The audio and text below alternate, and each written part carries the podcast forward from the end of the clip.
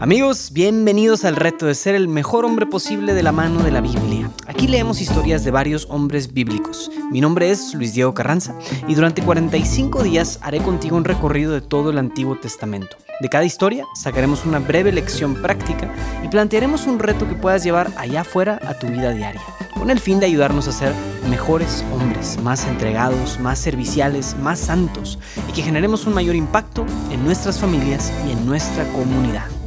Entrémosle.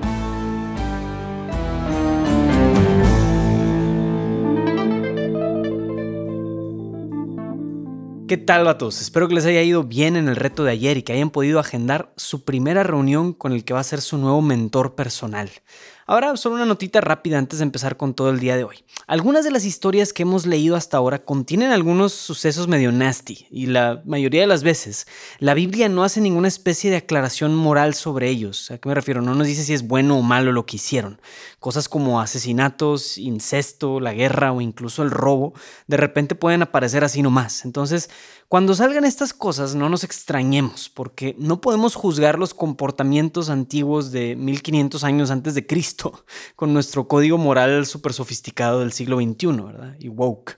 Ahora hay que saber que a pesar de, de, que Dios no cambia, porque Dios no cambia, Dios sigue siendo el mismo Dios, las nociones morales se han ido transformando. Entonces, cuando vemos que hay ciertos comportamientos que nosotros juzgaríamos como malos, en aquel entonces pudieran haber sido vistos como buenos. Entonces, habiendo aclarado eso, quisiera que hoy viéramos una historia muy interesante para este día número 11. Y es la historia de Pinjas. el, nombre está curioso, ¿no? Pinjas. Entonces, Pinjas es el nieto del sacerdote Aarón. El sacerdote Aarón es el hermano de Moisés. Entonces, este vato es como una especie de nieto sobrino de Moisés. Muy bien, vamos a leer su historia que está en Números 25. Números 25, del 1 al 13. Israel se estableció en Sitín, y el pueblo se puso a fornicar con las hijas de Moab. Israel se adherió así al Baal de Peor, y se encendió la ira de Yahvé contra Israel. Dijo Yahvé a Moisés, Toma todos los jefes del pueblo, y empálalos en honor de Yahvé. Caerá al sol, y así cederá el furor de la cólera de Yahvé contra Israel. Dijo Moisés a los jueces de Israel, matad cada uno a los vuestros que se hayan adherido al Baal de Peor. Sucedió que un hombre, un israelita, vino y se presentó ante sus hermanos a la Madianita.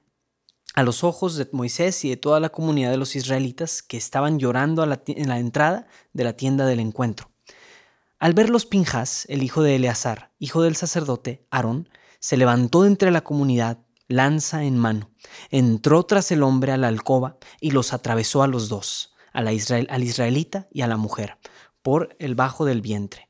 Y se detuvo la plaga que azotaba a los israelitas. Los muertos por la plaga fueron veinticuatro mil hombres. Yahvé entonces dijo a Moisés, Pinjas, el hijo de Eleazar, hijo del sacerdote Aarón, ha aplacado mi furor en contra de los israelitas, porque él ha sido de entre vosotros el que ha sentido celo por mí. Por eso no he acabado con los israelitas a impulso de mis celos, por esto, por esto les digo, le concedo a él mi alianza de paz. Será para él y para su descendencia, después de él una alianza de sacerdocio perpetuo, en recompensa de haber sentido celo por su Dios. Celebrará el rito de la expiación sobre los israelitas. Palabra de Dios. Ok, pues una vez más tenemos comportamientos interesantes a lo largo del episodio. Entonces, bueno, vamos a aclarar tantito la historia. Por un lado, los israelitas empiezan a fornicar con las mujeres extranjeras. Fornicar es tener relaciones fuera del matrimonio. Y empiezan a adorar al dios de los moabitas, que se llama el Baal, el Baal de Peor. Em, y en este sentido, Baal es una especie también de demonio. Luego, Dios les ordena matar a estos hombres que se adhirieron al Baal, y justo mientras Moisés y los sacerdotes están pidiéndole a Dios que los perdonara, que tuviera misericordia, llega este cuate bien campante con una mujer extranjera, casi burlándose de Moisés y de los sacerdotes, y entra con ella en su tienda. Y les puedo asegurar que no entró con ella en su tienda para mostrarle inocentemente su colección de piedritas desérticas, ¿verdad? Y luego aparece de repente este hombre Pinjas, Tomando una lanza, entra en la tienda del hombre y mata a sangre fría a los dos en el acto, así nomás. Y luego nos dice que Dios está agradecido con Pinjas, porque fue el único hombre que sintió celo por la ley de Dios. Entonces, este es el tipo de historia, hermanos, que como les comentaba en el principio, tenemos que ubicar en su contexto y que no podemos juzgarla con nuestra mirada woke del siglo XXI, ¿verdad?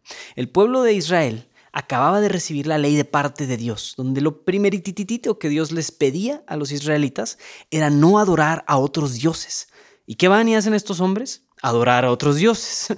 Dios les dice, no vayan y se acuesten con nadie fuera del matrimonio, eso es malo para ustedes. ¿Y qué van y hacen estos hombres? Van y se acuestan con mujeres fuera del matrimonio. Y luego Dios les dice, no adopten las costumbres y dioses de estos otros pueblos, mejor busquen entre las israelitas. Y seguramente van a encontrar mujeres que estén guapas, pero ¿qué van y hacen los hombres? Pues les vale madre. por expresión, pues les vale madre y van y se acuestan con mujeres que ni siquiera eran sus esposas y que aparte eran extranjeras. Entonces, naturalmente, estos hombres terminan adoptando a los otros dioses, faltando todavía más al mandamiento número uno. Entonces ahora el problema no está, amigos, en que suceda todo esto entre los israelitas. Al final, Dios sí perdona al pueblo por estas infidelidades. El problema está en que a los hombres les vale madre ofender a Dios. Esa actitud, pues X, hombre, no pasa nada. Es exactamente lo que Dios ve, porque Él conoce esos corazones. Ve corazones tibios. Y el único en actuar con celo por Dios es este cuate, Pinjas. Eso es lo que quisiera que viéramos, amigos. Muchas veces nosotros tenemos esa actitud hacia el pecado. Desde cosas como ver pornografía y pensar que, pues aquí es hombre, no pasa nada, hasta no ir a misa simplemente porque nos da flojera. Nuestro corazón no es muy diferente al de los israelitas, que no daban ni un quinto por su relación con Dios. En cambio, Dios quiere corazones como el de Pinjas. No que vayamos y clavemos una lanza a quienes están pecando, sino que más bien vayamos y clavemos esa lanza en nuestro propio pecado y dejemos de vivir sin brújula ni código moral. Entonces ahora, aunque este reto pareciera ser del área espiritual, no lo es. Hoy vamos a trabajar en el área moral, es decir, de las virtudes. Particularmente nos vamos a enfocar en la virtud de la integridad y del honor. Hay mucho que pudiéramos explicar acerca del honor, pero no me voy a meter en eso. Voy a remitirme a decirles lo siguiente nomás. El honor es la reputación que ganamos ante una comunidad por vivir cierto código moral. Dígase un grupo de gángsters o el coro de iglesia, todos estos grupos cuentan con cierto código de comportamiento que o nos vale madre o los vivimos, vivimos acoplados a él. Entonces el reto de hoy consiste en que escribas tu código moral. En una hoja o en una libreta de retos responde a esta pregunta, ¿cuáles son los principios que rigen mi vida y mi comportamiento? Escribe al menos tres de estos principios que te rigen. Luego, si hay alguna inconsistencia entre tu comportamiento diario y los principios que según tú estás profesando, confronta esas inconsistencias. Si es necesario, confróntalas clavándoles una lanza por el vientre. Bueno amigos, los invito a compartir en redes sociales la experiencia que están viviendo con este programa. Asegúrense de seguirnos desde la plataforma de podcasts y también darse de alta en nuestra lista de emails en retohombre.jdn.app para que no se les pase ninguno de los días de este programa. Mi nombre es Luis Diego Carranza, invitándote a seguir siendo el mejor hombre posible. Nos vemos mañana.